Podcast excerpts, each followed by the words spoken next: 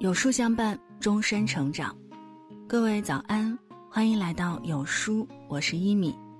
今天想和你分享以家人之名热播，父母最大的失败是教出太懂事儿的孩子。一起来听。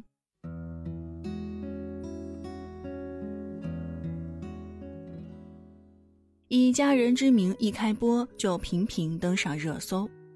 在豆瓣评分八点五分，好评如潮。在闺蜜的强烈推荐下，我每天陷入追剧不可自拔。首先，简单来说一下剧情：三个没有血缘关系的孩子，两个单身爸爸，机缘巧合之下组成了一个新的五口之家，上演了各种悲欢离合。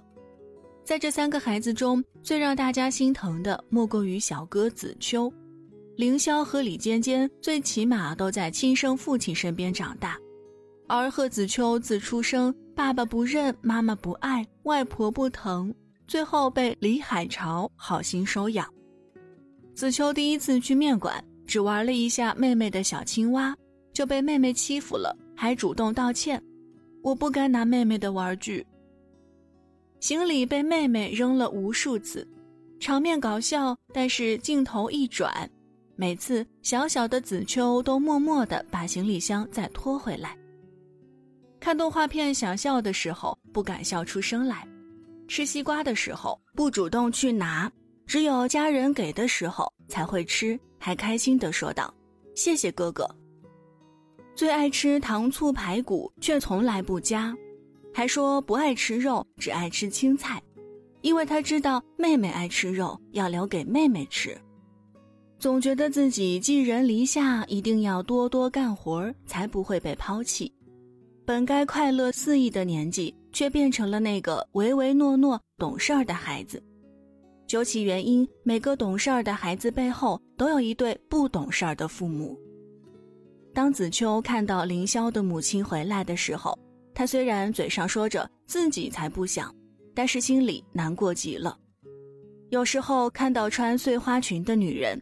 情不自禁地追上去，以为那个人是妈妈。有时候受了委屈，便一个人拿出妈妈的相册，一个人躲起来偷偷的哭。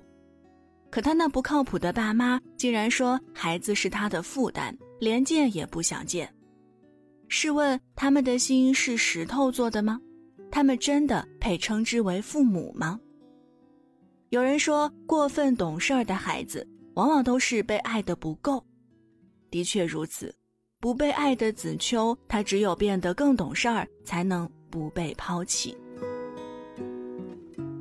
小 S 曾在综艺节目中自曝，三个孩子中，二女儿是最懂事儿的那个，但也是最对不起的那一个。对于三个孩子来说，自己会有一些偏心，因为老大是第一个来的孩子，自己会特别用心。有了老二，觉得不能太偏向于老二。还要兼顾老大的情绪，有了老三、老二更是被冷落了。二女儿经常用懂事儿去讨得小 S 的爱和关注。看到过早懂事的二女儿，让小 S 很愧疚，为此他还专门发微博向二女儿道歉。很多网友感叹：懂事儿的孩子太委屈，逼孩子懂事儿的家长太残忍。曾看过这样一则新闻，深深地刺痛了我的心。浙江金华一男子带八岁儿子来到洗浴中心后，独自离开。儿子在洗浴中心待了四十四天。男孩哭着告诉民警，父母离异了，爸爸工作忙。而男孩的父亲则无奈地说道：“自己在夜场工作，真没时间照顾儿子。”很难想象。一个小男孩孤零零的在洗浴中心待了四十四天，父亲都没有发现，但是他都没有埋怨爸爸，甚至还为爸爸找借口，直到见到警察后才憋不住了。懂事儿的孩子，他们不敢提要求，不敢说不，不敢说我要，他们小心翼翼讨好着大人，努力做个完美小孩，因为他们害怕。如果不按父母的要求去做，就会被抛弃，得不到大人们的爱。安全感的缺乏，使得他们做出一系列超出年龄的行为，也会失去正视和表达自己欲望的能力。心理学家武志红曾说：“懂事儿是很深的绝望，它真的不是一个好东西。它表面上是为家长带来省事儿的好处，也许骨子里就是出于恐惧。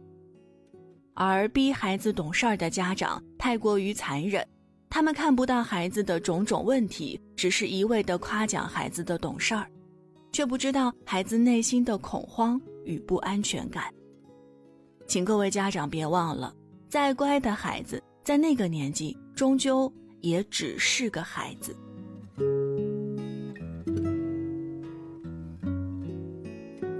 知乎上有个热门的话题：懂事儿的孩子快乐吗？最高赞回答是不快乐。儿童心理学家皮亚杰说过，很多小时候很乖的孩子，长大都会出现各种各样的心理问题。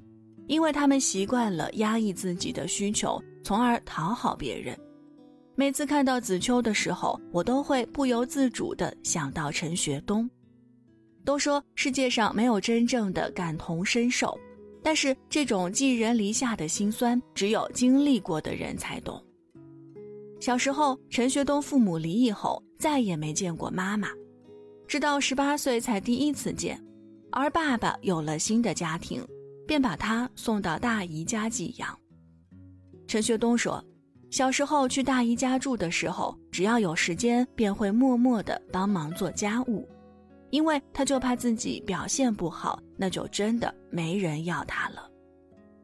还说，离婚是父母做出的选择，是大人做的，不是小孩子做的，但结果却要小孩子去承担。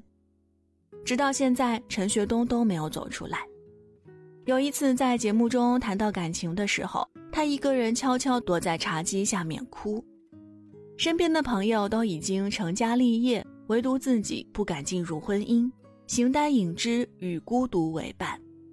问其原因，他说：“只是怕失望。”潇潇曾在《奇葩说》中说过这样一段话，真实又扎心。你们别觉得懂事儿是一个褒义词。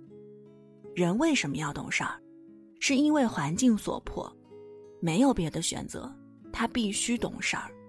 他最好不向我提任何能力范围以外的要求。他懂事儿，所以呢，别人家三口是和和美美、幸福美满的一家子，我们家是无比懂事儿的一家子。越长大，你越会发现，小时候越乖越懂事儿的孩子，长大后心理问题也越多。有些孩子会变成讨好型人格，有些孩子会变成焦虑型人格，还有些孩子会变成回避型人格，就是没有办法进入亲密关系。有些孩子则会产生很严重的心理疾病，做出一些过激的行为。幸运的人一生都在被童年治愈，可不幸的人，一生都在治愈童年。希望父母们能够给孩子一个健康快乐的童年，这将是他一生的财富。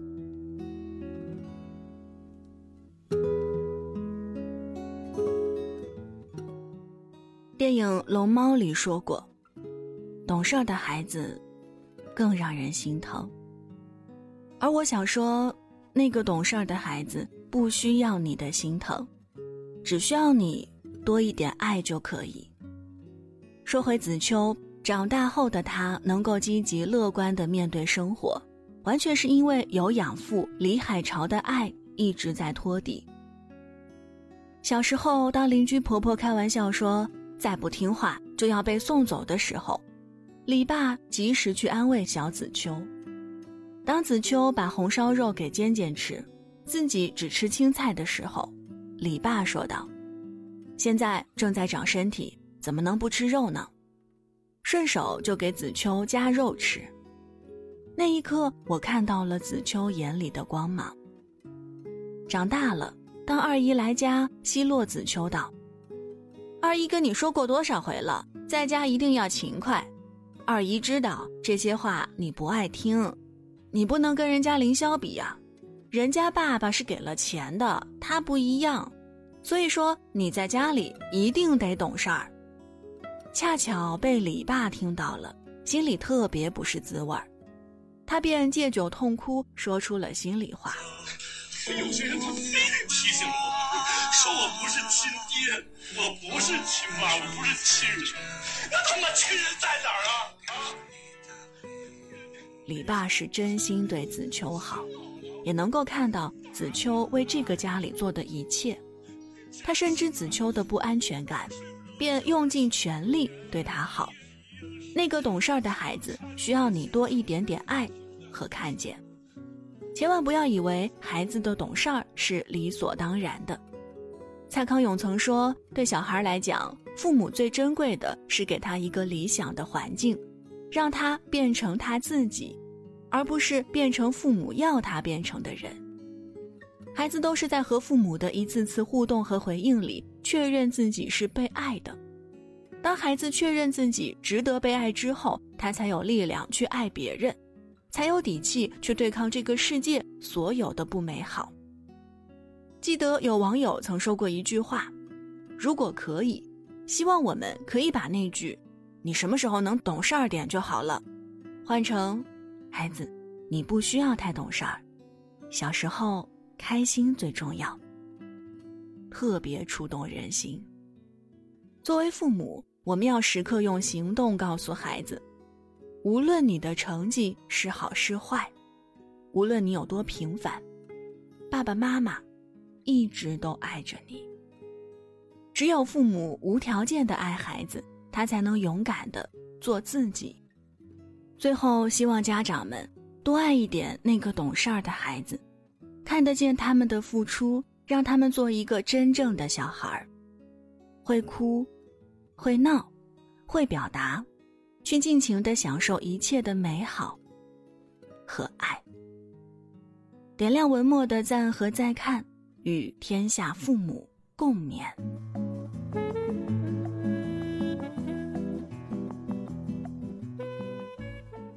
有书君说。教育好自己的孩子是父母这辈子最重要的事业。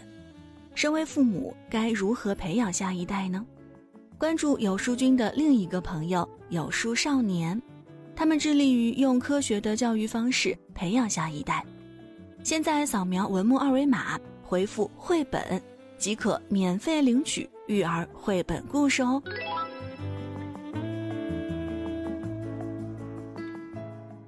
好了。今天的文章就跟大家分享到这儿。如果您还喜欢今天的内容，记得在文末点亮赞和再看，跟我们留言互动。另外，长按扫描文末二维码，在有书公众号菜单免费领取五十二本好书，每天都有主播读给你听。我是一米，明天清晨我们不见不散。